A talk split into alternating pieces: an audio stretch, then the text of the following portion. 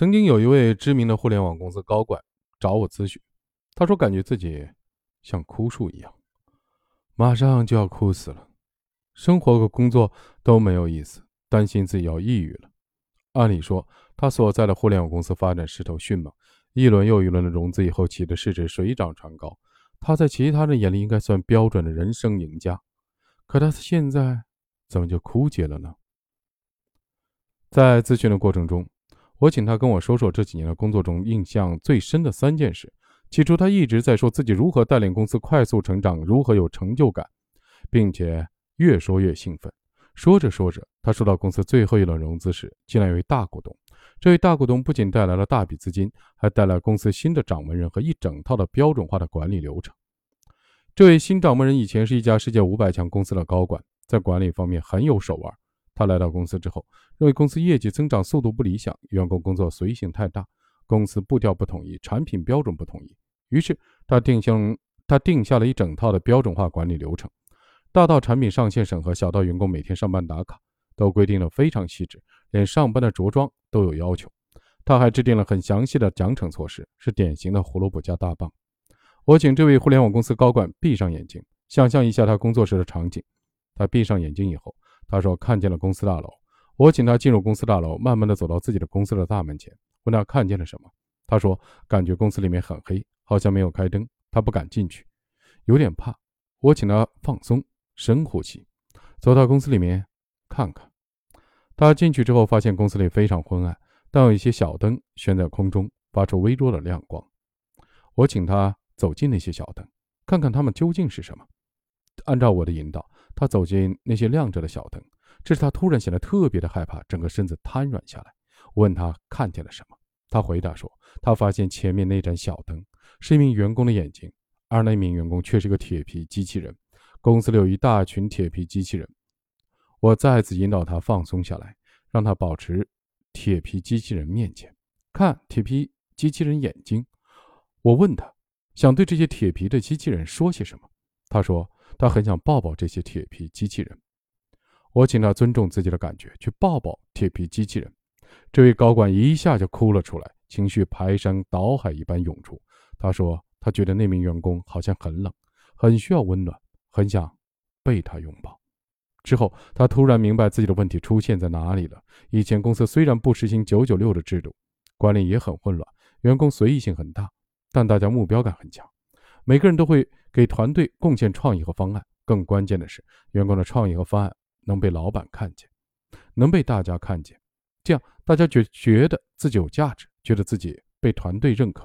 所以，即使管理上没有层次，大家做项目是毫无条理，但效率很高，灵感很多。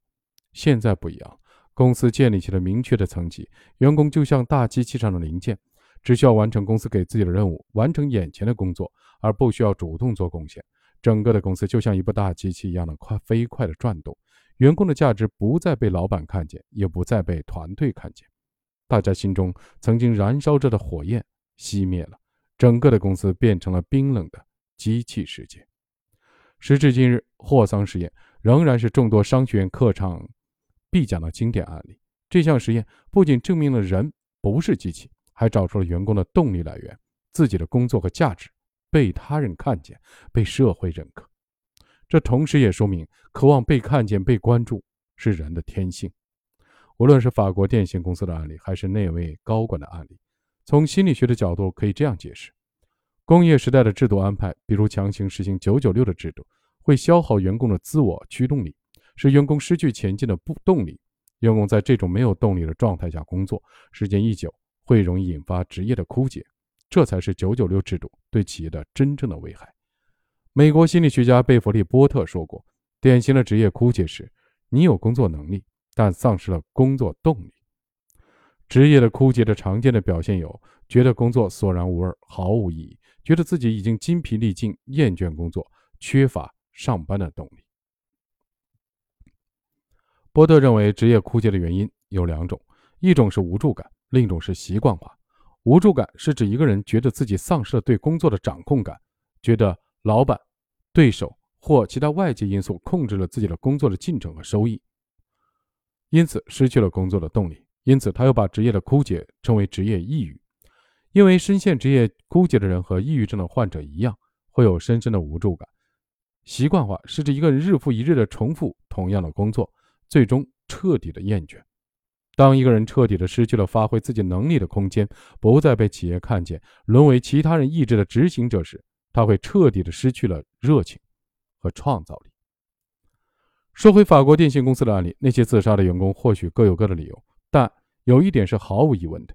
他们都是这家公司工作时间较长的员工，已经和这家公司建立了牢固的情感的纽带，而隆巴德的做法无疑把他们置于无回应之地，完全忽视他们被企业看见、认可的需求。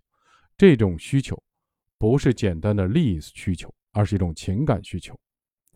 精神分析学派有一句名言：“无回应之地即绝境。”西班牙有诗歌说：“死亡即是无回应之地。”也就是说，故意的无视一个人，不给予他情感的回应，就相当于把这个人置于绝境、死地。霍桑实验和恒河猴的实验充分表明，企业和员工之间的情感的互动远比利益重要。如果企业主只关注利益而无视员工的情感的需求，把员工当机器，那企业主就与铁丝网猴子没什么两样。如果企业和员工之间只有物质利益关系，而缺乏基本的情感互动，那么这种关系。就是虚假的。如果企业和员工之间只存在虚假的关系，那么这家企业将会失去它最大的财富——人才。